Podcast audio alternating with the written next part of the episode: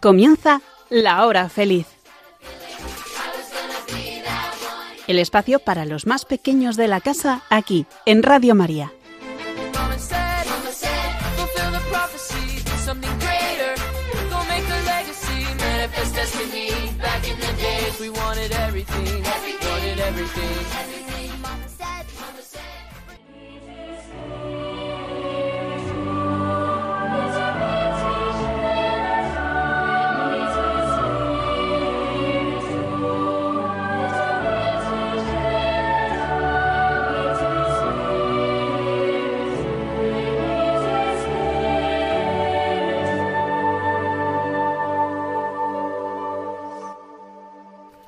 Muy buenas tardes, queridos oyentes de Radio María.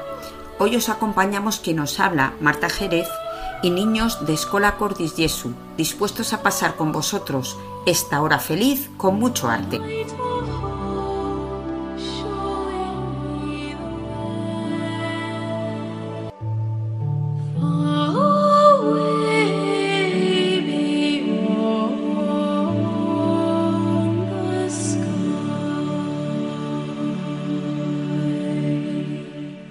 Vamos a presentar a las niñas que tenemos esta tarde en el estudio. Yo me llamo Carmen, tengo ocho años y voy al colegio San Juan Pablo II. Yo me llamo Lucía, tengo siete años y voy al colegio Juan Pablo II. Yo me llamo Miriam, tengo nueve años y voy al colegio Veracruz. Pues bienvenidos y vamos a empezar este programa con nuestras secciones habituales de niños cantores en la que visitaremos una escolanía que ya hemos visitado en anteriores programas. También nos sumergiremos en nuestra estampa de hoy. Y para terminar, y ya que estamos en el mes de mayo, regalaremos a la Virgen unas poesías de oración. Vamos a empezar rezando a la Virgen. Bendita Sea tu pureza y eternamente rosea, pues todo un Dios se recrea en tan graciosa belleza.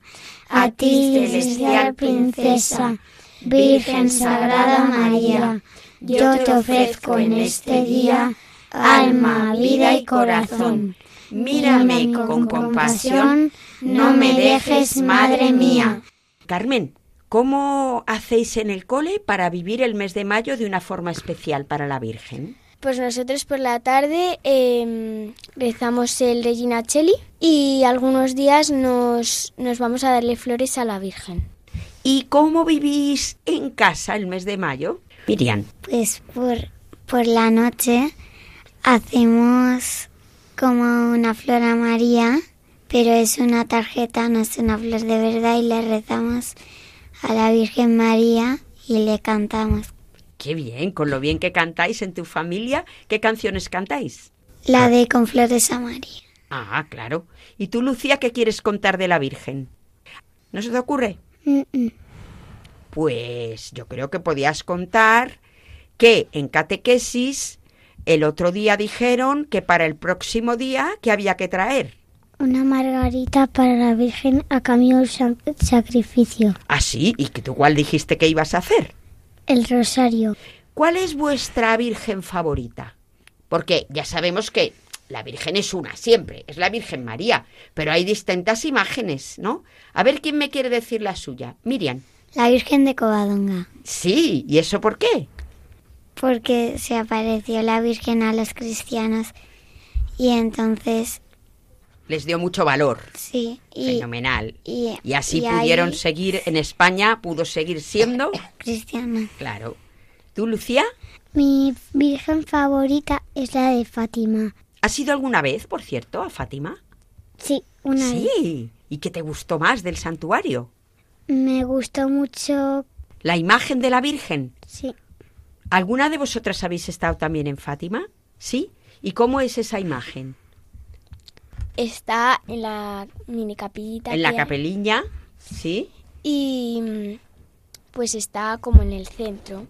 Sí, está como en una especie de urna de cristal, ¿no? Sí, está de pie. ¿Y qué tiene? Un rosario. Y sabéis que ese sitio donde está la imagen es donde de verdad estuvo la verdadera Virgen María, que bajó del cielo para qué? Para visitar Para visitar a los pastorcillos. A los pastorcillos. ¿Quién se sabe el nombre de los pastorcillos? Em, una que se llama Lucía, otro Francisco y, y la otra que es una chica Jacinta. Bueno, nos falta alguien por decir su Virgen favorita, Carmen. Mi virgen favorita es la Virgen del Carmen. Me parece que ya sabemos por qué. ¿Y sabéis la historia de la Virgen del Carmen? No. Yo, yo sí. Sí, pues cuéntala. Pues, a ver, no sé muy bien por qué se apareció, pero eh, había unas carmelitas que rezaban mucho, ¿no? Y entonces un día se les apareció la Virgen del Carmen. Y mm, no sé exactamente lo que les dijo, pero em, donde se apareció, como en la Virgen de Fátima, le, le hicieron una capillita ¿Y no sabéis nada del escapulario? Que quien lleve eso en Quien irá lleve el escapulario, directamente. no, irá al cielo como muy tarde el sábado. el próximo sábado que haya desde el día que muera. A ver, esto hay que entenderlo bien, porque no es como si fuera algo mágico. Nosotros tenemos que ser buenos, pero la Virgen nos va a ayudar. Y el escapulario es un sacramental, que no es lo mismo que un sacramento. El sacramental es un objeto religioso que nos ayuda en nuestra fe a vivir santamente y tener más devoción. Mm, Fijaros, lo importante del escapulario es que lleva un trozo de tela que es como el vestido de la Virgen. Si habéis visto la imagen de la Virgen del Carmen, va como van los carmelitas, con un hábito color marrón. Y los escapularios tienen dentro un trocito de tela que están bendecidos y es como si fuera que llevamos con nosotros un trocito de la ropa de la Virgen para que vaya la Virgen con nosotros. Pero yo tengo uno y no tengo ninguna Bueno, tela. ah, bueno, es que efectivamente puede haber dos clases de escapulario. El primer escapulario que te ponen es un escapulario de esos que digo yo, que son dos cuadraditos de tela con, unos con, un- con unas cuerdecitas que lo unen. Pero una vez que ya te han impuesto ese escapulario, está permitido llevar una medallita que por un lado está la Virgen del Carmen y por el otro lado está Jesús. Y entonces eso es también escapulario. Hablando de Covadonga, que nos ha dicho Miriam que era su imagen favorita, Ya hemos hecho dos programas desde Covadonga, conociendo a su escolanía. eh, viven allí en el santuario donde está la Virgen. ¿Sabéis cómo se la llama también a la Virgen de Covadonga, especialmente en Asturias? Se le llama la Santina. Y entonces, donde está la Santina, muy cerca de esa cueva, donde ella se apareció, está la Escolanía de Covadonga, que es un coro de niños cantores. Yo he ido a Covadonga. Hay una basílica, que es una iglesia grande que está más abajo de la cueva, y luego hay un edificio grande donde vive la escolanía, que son niños cantores. Vamos a dejar que nos lo cuenten ellos. Hace un par de años, el padre Eusebio Guindano, que tiene también un programa muy bonito que se llama Música de Dios, que es un programa de música especial para Dios, pues precisamente pudo entrevistar a el director, el organista, niños de la escolanía de Covadonga y también entrevistó a una de las monjas que están allí con ellos como cuidándoles. Y vamos a escuchar Una parte de esa entrevista.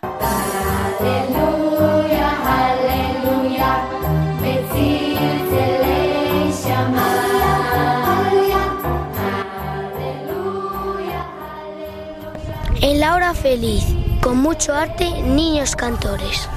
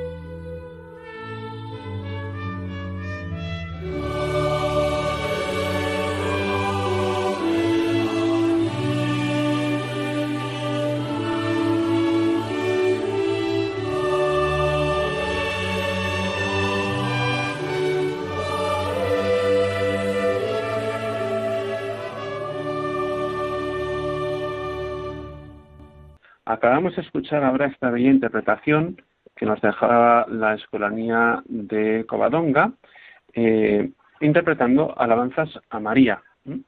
Pero además hoy tenemos el privilegio de tener con nosotros a dos escolanos y a la hermana Romilda, que está al cuidado de ellos. Vamos a, saludar a estos tres, a estas tres personas que están con nosotros. ¿eh?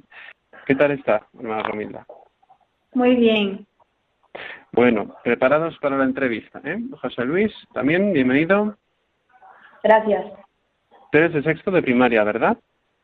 Eh, sí. Bueno, ¿y cuánto tiempo llevas aquí en la escolanía? Eh, llevo dos y este año voy a hacer tres.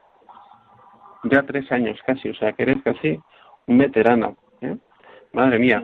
¿Y de qué pueblo eres? ¿De dónde eres, José Luis? Eh, yo de nacer, haber nacido, he nacido en Palencia, pero ahora ah, mismo estoy en Colunga. Me, me, mudé con cinco años a Asturias y ahora mismo vivo en Colunga. Ah, qué bien, qué bien.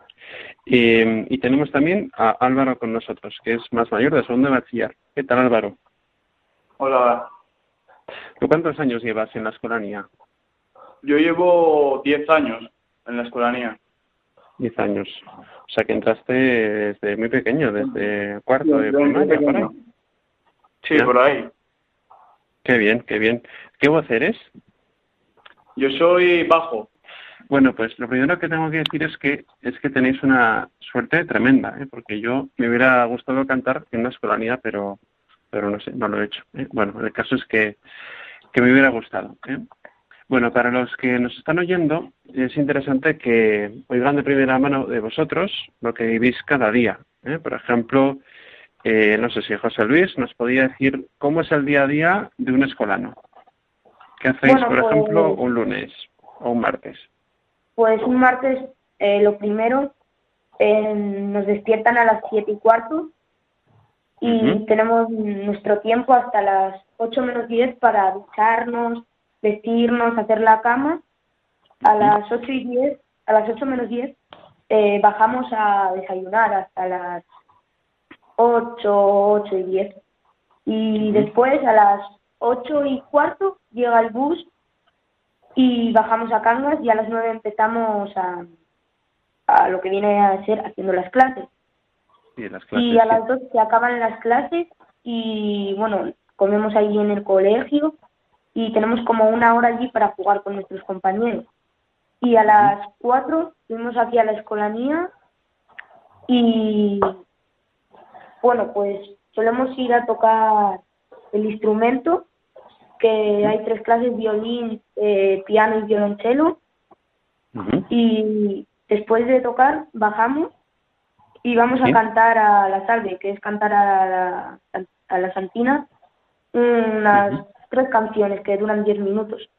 Y después... En, en, la, en la cova? O sea, en, perdón, en, la, en la basílica. sí.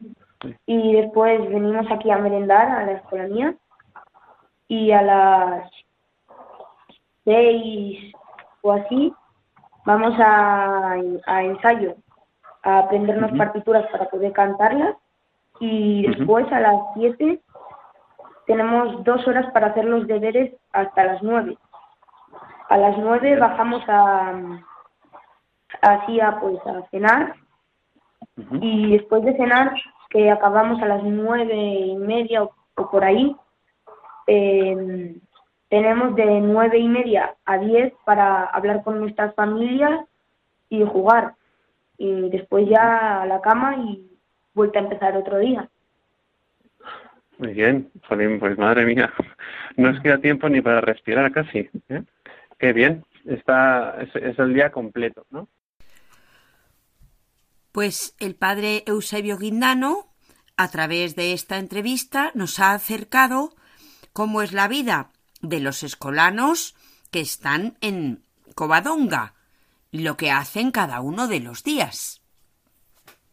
Hemos hablado de que estamos en el mes de mayo. El mes de mayo, eh, ¿en qué radio estamos, Lucía? En la Radio María. Entonces, ¿qué pensáis en el mes de mayo? Deberíamos recibir ahora a la Virgen. Es un mes que para Radio María es súper importante. A ver quién me dice cómo se llama el director de Radio María. El padre Luis Fernando de Prada. Sí, es el padre Luis Fernando de Prada. Pues vamos a escucharle porque, mirar, os voy a explicar. ¿Sabéis Radio María que tiene estos estudios en los que estamos, pero además tiene que tener las antenas para que todo el mundo luego lo pueda oír por la radio, tiene mm, también en otros países estudios por muchísimos países del mundo y todo eso, ¿sabéis quién lo paga? ¿Quién? El padre Luis Fernando de Prada. bueno, el padre lo paga, pero ¿sabéis de dónde saca el dinero? ¿De dónde? Pues de todo lo que la gente quiere contribuir.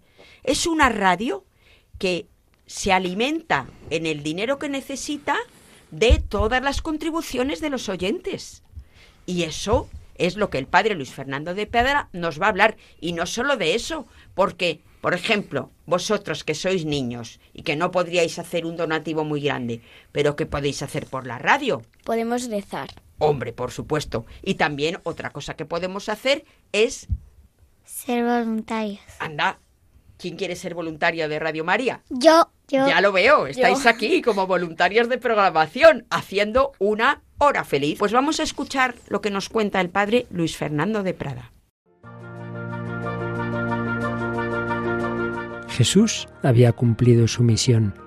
Enviado por el Padre nos había mostrado quién es Dios, qué es el hombre y cuál es el sentido de nuestra vida, la unión del hombre con Él, que nos lleva a la mayor felicidad posible en esta vida y a la salvación eterna. Un destino que Jesucristo hizo posible al reparar nuestros pecados con la ofrenda redentora de su persona. En esa obra el Señor contó con la especialísima mediación materna de María, que sigue ejercitando como Madre de la Iglesia, pero asimismo pide nuestra colaboración. Id también vosotros a mi viña. Radio María no tiene otro fin que el de responder a esa llamada y colaborar con la Iglesia en su misión evangelizadora en el mundo, en el que ya está presente en más de 80 países. Para que pueda seguir esa expansión en España y muchas otras naciones, realizamos nuestra campaña de mayo. Esperamos contar un año más con tu oración, sacrificio, testimonio y donativo. Puedes informarte de cómo colaborar llamando al 91 822 8010 o entrando en nuestra página web radiomaria.es. Con María al servicio de la nueva evangelización.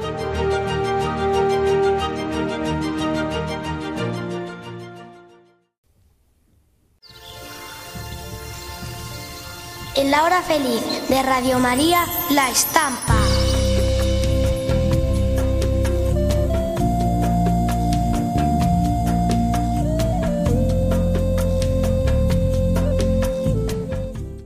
La estampa. La estampa de hoy es un poquito especial. Vamos a recordar a los oyentes que pueden ver la estampa del programa en el Facebook La Hora Feliz. Y hoy tenemos una estampa que, bueno, no tiene tanto que ver con la Virgen. Es un tema diferente. En este primer término, Miriam nos va a contar Hay muchos hombres y algunos llevan unas espadas y parece que se está preparando para una guerra.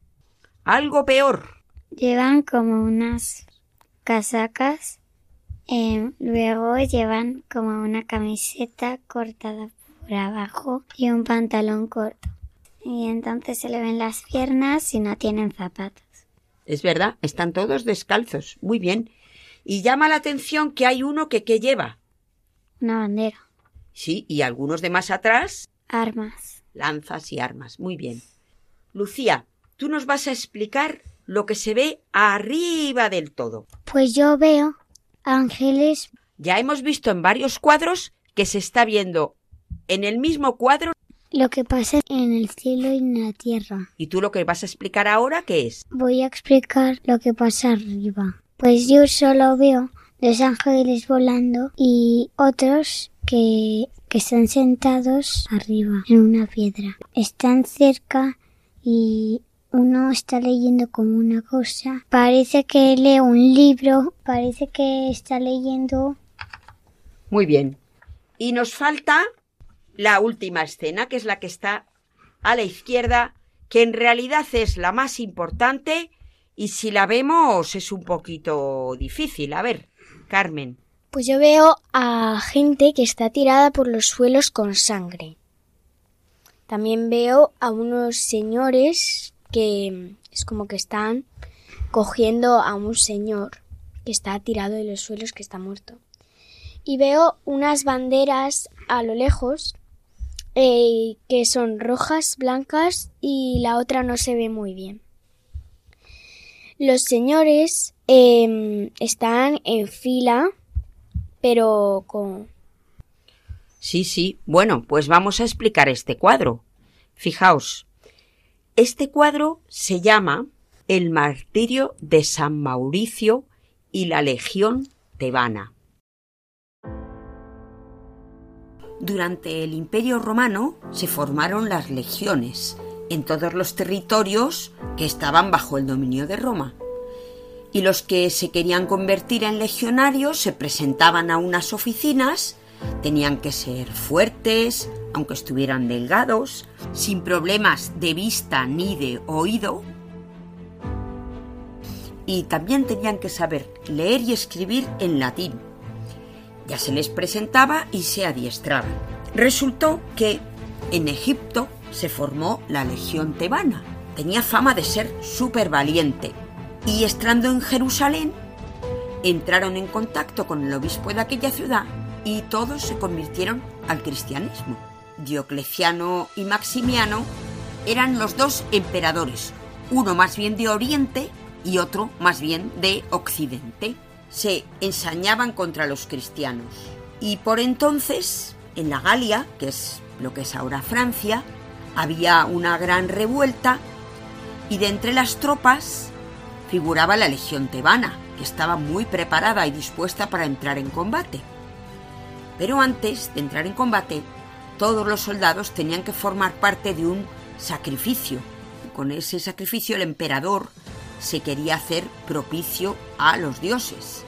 Y tenían que hacer un juramento de fidelidad.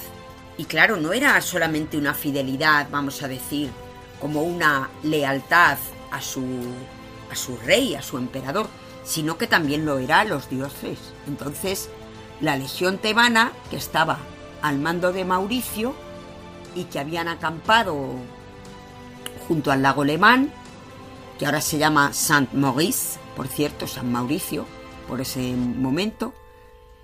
Bueno, pues llegó el momento de jurar y sacrificar a la legión tebana. Y entonces todos a una dijeron, ni hablar. No, nosotros no vamos a participar en el sacrificio ni prestar el juramento obedecerían a Maximiano en todo lo que no se opusiera a su fe. Maximiano no podía creerlo. Se puso rabioso. Estalló en cólera. Les trató de traidores. Entonces era, eso era una falta grave contra la disciplina, había que castigarla, según lo previsto en el Código Militar. Diezmar, entonces diezmar significa que de diez en diez, el que sacaba la decena lo azotaban y lo decapitaban. Pero no les importó. Siguieron adelante los bravos soldados de la Legión.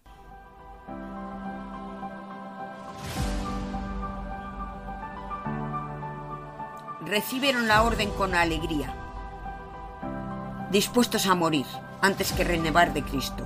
Somos cristianos, nunca sacrificaremos a los ídolos ni saldrán de nuestros labios juramentos que no queremos hacer. Mauricio, que era el jefe, y dos de sus ayudantes animaban a todos, les entusiasmaban a la prueba. Siguió el tercer sorteo y finalmente la matanza general de todos aquellos soldados de Cristo. Arrojaron las armas, no quisieron defenderse, solo se acordaban que morían por aquel que se dejó llevar a la muerte sin protestar. Fue en el año 286.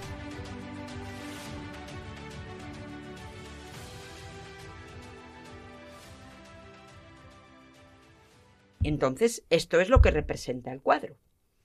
Aquí está todavía en el primer término Mauricio hablando con otros de sus compañeros. Un poco más atrás es cuando ya les martirizaron y arriba del todo cuando ya llegan los ángeles. Los ángeles y les... tienen unas palmas para, para hacerles mártires y luego tienen como una corona. Claro, es que siempre que veamos en una iglesia o en un museo o en una estampa una figura de un santo que lleva una palma, como la del Domingo de Ramos, ¿sabéis lo que significa? ¿Qué? Que ese santo ha sido mártir. Por eso aquí están los ángeles que ya llevan preparadas las palmas para dársela a Mauricio y a todo su ejército. Porque imaginaros, en tiempos de los romanos, cómo tenía que ser Mauricio de bueno para convencer a todos sus soldados que no pasaba nada por morir, que lo importante era ser fiel hasta el final. Y ese fue San Mauricio, sí. Pero fue, pero entonces los soldados eran cristianos. Los soldados que iban con Mauricio sí. Luego hubo otro que serían los que les mandarían que les mataran. Pero Mauricio y toda su legión eran todos cristianos y todos murieron. Ahora nos vamos a meter en el cuadro. Una, dos y tres. Adentro. Lucía, ¿dónde has llegado? Yo he llegado donde los ángeles y les he dicho que le dieran las palmas a los a los que no creen en Jesús y que les dijeran que que no tengan que matar. Ah, muy bien, buena idea. Si se les aparece un ángel y lleva una palma, a lo mejor se convierte en ellos, ¿verdad? ¿Tú dónde has llegado, Miriam? Yo he llegado a donde estaba hablando el jefe de todos. ¿Ah, sí? ¿Y, qué le vas a decir? Pues si va a morir da igual porque luego se va a hacer mártir y lo que importa es que Dios esté contento. ¿Y que él va a ir dónde? Al cielo. Claro, para siempre. Porque la vida en realidad parece muy larga, pero es corta. Hasta el que tenga 100 años es una vida corta. ¿Por qué es corta? Porque luego nos espera una vida eterna. Eso es. ¿Y tú, Carmen? Pues yo he llegado donde están, están pues luchando. Pues yo estoy em, intentando curar a los que están heridos. Están heridos. Estáis escuchando en Radio María Laura Feliz. Con mucho arte. Vamos a contar ahora la historia de este cuadro y de su pintor. Se llamó El Greco, porque a ver si sabéis de dónde era. Porque era de Grecia. Justamente. Nació en la isla de Creta. En ese momento pertenecía a Venecia. Su padre era comerciante y también era recaudador de impuestos y tenía un hermano mayor, también comerciante. Vivió allí en Creta y ahí se hizo pintor de iconos. En esa época que es la del Renacimiento, había muchos pintores, muchas escuelas, y él veía que podía allí pintar, porque claro, él en su isla pues no progresaba mucho, ¿no? Siempre un pintor, igual que cualquier artista, tiene que aprender de otros que sepan más. Primero fue a Venecia, donde estuvo con Tiziano y con Tintoretto, y ahí aprendió mucho, sobre todo con el color. Le gustaba mucho que los cuadros tuvieran mucho colorido, ¿no? Después estudió en Roma con Miguel Ángel, pero en cambio su pintura no tiene mucho de la de Miguel Ángel. Mirar, eh, en los pintores hay unos en los que es más importante como que el dibujo sea muy perfecto y luego ya ese dibujo como que se colorea. En cambio, hay otros pintores que hacen como directamente cogen la pintura, por ejemplo, esto es un cuadro pintado al óleo, ¿sabéis cómo se pinta al óleo, no? Con una paleta, una pasta, que es el óleo, unos pinceles y se va pintando incluso a veces directamente, sin pintar un dibujo primero. Entonces, hay unos que son más dibujantes y otros más pintores. ¿Y este qué os parece que es? ¿Más dibujante o más pintor? Más dibujante. Más pintor, sí, porque veis que está, si os acercáis, veis que está todo hecho como si fueran manchitas de color, unas al lado de las otras, el Greco es un pintor que es muy original. Siempre que veamos un cuadro del Greco, se sabe que es de él. Porque, por ejemplo, todas las caras de las personas son muy alargaditas. Casi siempre un poco tristes, un poco serios. Fijaros, en todo el cuadro, yo creo que no hay nadie que esté sonriendo. ¿Sabéis dónde está este cuadro? ¿Dónde? Pues fijaos, está en un lugar que hemos recorrido en muchos de nuestros programas. Es el monasterio de... Escorial. Del Escorial, claro que sí. Con algunos niños de Escola Cordis Jesu hemos hecho una visita al Escorial y hemos visto este cuadro. Pero fijaros lo que pasó. Este pintor no vivía en España, vivió de pequeño en Grecia y luego se fue a Italia. Bueno, pues allí en Italia se hizo bastante amigo de un religioso español. Y como éste vio que era un gran pintor, dijo, vente a España, porque en España tenemos a Felipe II, que es uno de los reyes más importantes que hay en todo el mundo. Entonces España era casi todo América. España tenía Filipinas. ¿Sabéis por qué Filipinas tiene ese nombre? Por el rey Felipe II. Pues Felipe II ya había construido casi todo el monasterio del Escorial y lo estaba decorando. Entonces necesitaba muchos pintores y buenos pintores. Y por eso hicieron la silla del Felipe II. La silla de Felipe II, que está en la montaña, era donde él se sentaba a ver qué tal iban las obras del monasterio. Pues había un pintor que se llamaba Navarrete el Mudo, que murió sin haber terminado las 32 pinturas que le habían encargado y entonces allí querían poner a San Mauricio. Este fraile que dijimos que conoció le llevó a España y dijo Felipe II, pues muy bien, vamos a hacerle una prueba que nos haga un cuadro y ya vemos si se queda como pintor del rey de la corte. Y efectivamente, allí fue el Greco y pintó este cuadro, pero al rey no le gustó mucho. ¿Por qué? Por varias cosas. La primera, a él le parecía que, en primer término, se tenía que ver el martirio, no allí un poquito más alejado, porque le parecía que las pinturas de los santos tienen que ser un tipo de pintura que te den muchas ganas de rezar. Y a él le parecía que esta pintura tenía demasiadas cosas, no te daba muchas ganas de rezar. Y entonces el greco, en vista de que el rey no le admitía allí en, en el monasterio del Escorial, se marchó a Toledo.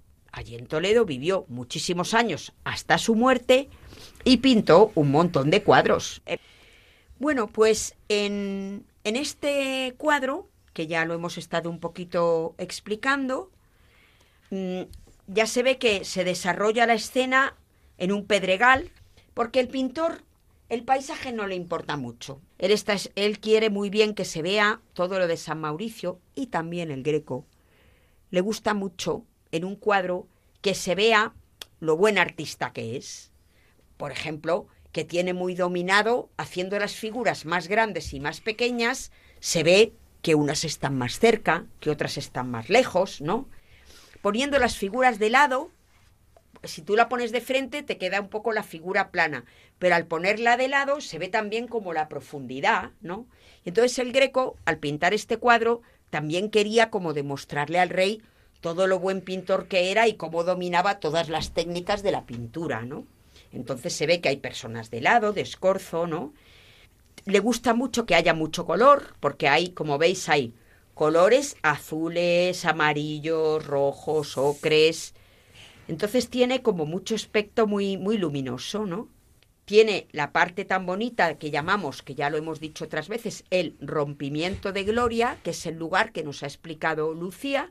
Y hay muchas personas que una de las cosas que hacían los pintores, ¿sabéis lo que era? Poner dentro del cuadro personas reales. Eso dijimos que a veces lo hacían algunos pintores. Por ejemplo, imaginaros que uno de estos cuadros, aunque ahí aparezca ser uno del séquito de los que van con todo el acompañamiento de San Mauricio, en realidad a lo mejor es una persona verdadera que tiene ahí su, su cara, ¿no?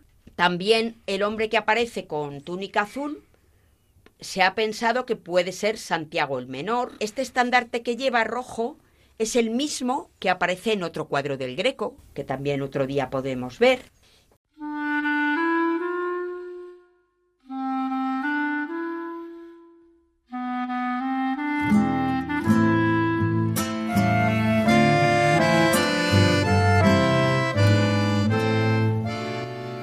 En la hora feliz de Radio María, arte en la palabra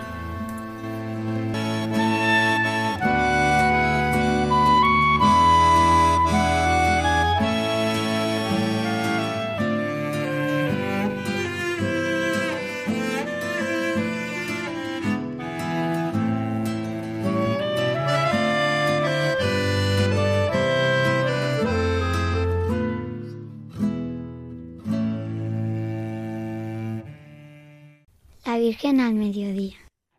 No tengo nada que ofrecerte, nada que solicitarte.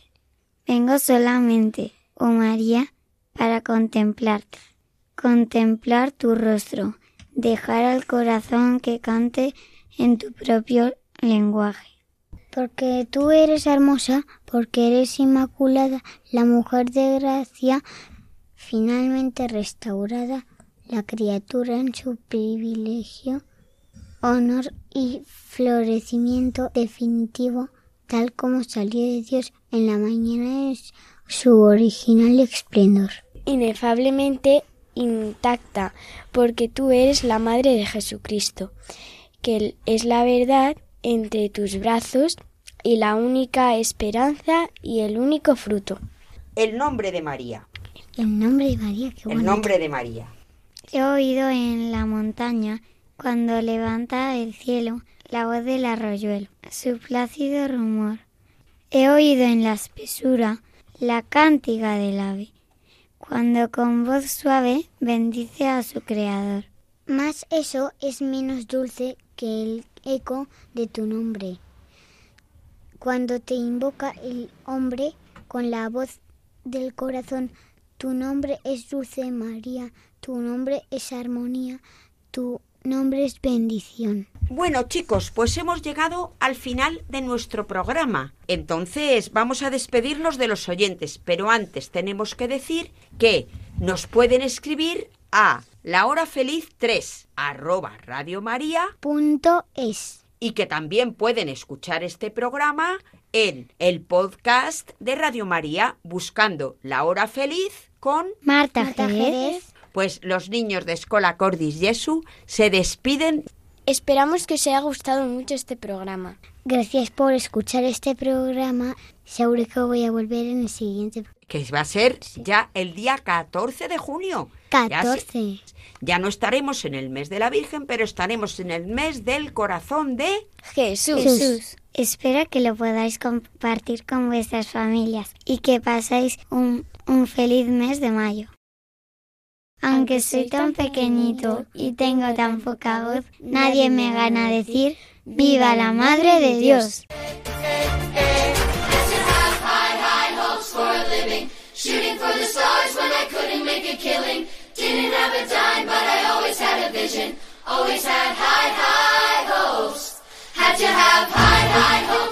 Así concluye La Hora Feliz, el espacio para los más pequeños de la casa aquí, en Radio María.